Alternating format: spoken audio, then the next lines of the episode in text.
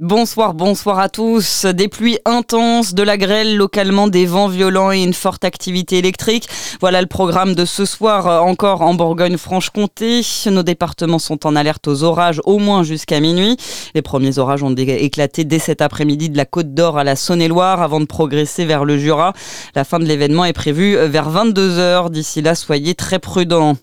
Un accident mortel dans le Jura ce matin. Une femme renversée par un camion qui effectuait une marche arrière sur un parking à Morbier. Une enquête a été ouverte.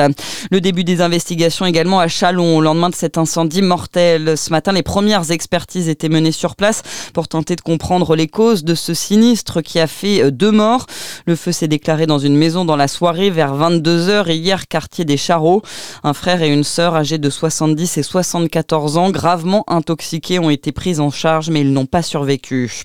Dans l'actualité également, Marine Le Pen déposera une motion de censure contre le gouvernement en cas d'utilisation du 49.3 sur les retraites. La présidente des députés RN se dit également prête à voter l'intégralité des motions déposées.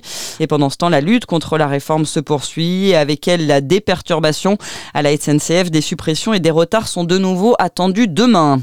La bonne santé des vins de Bourgogne. Ils ont réalisé un nouveau record d'exportation l'an dernier, plus d'un milliard et demi d'euros, un niveau en hausse de presque 13% par rapport à 2021 selon le bilan de la Fédération des négociants éleveurs de Grande Bourgogne aujourd'hui.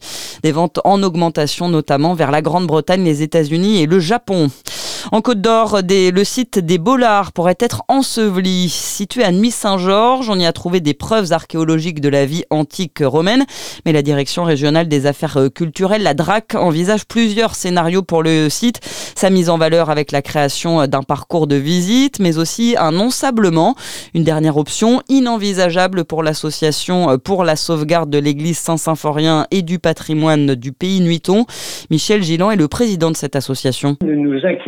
Parce que on risque d'avoir un site exceptionnel pour toute la région qui va disparaître sous son ensablement, soi-disant pour le protéger des évolutions atmosphériques. Nous, notre envie, c'est de faire vraiment le projet maximum parce que c'est la seule chose qui peut amener un intérêt historique, commercial et touristique dans le secteur. Hein. Nous sommes inquiets parce que bah, la réaction un peu de nos contemporains, oh, c'est des vieilles pierres. Euh, non, c'est notre patrimoine et notre patrimoine, on s'aperçoit qu'il est très important dans le secteur et qu'il faut en garder les traces. Enfin, en rugby, après la victoire historique du 15 de France samedi en Angleterre, le coup dur pour les Bleus avec le forfait du deuxième ligne Paul Willem C, euh, touché à la cuisse à Twickenham.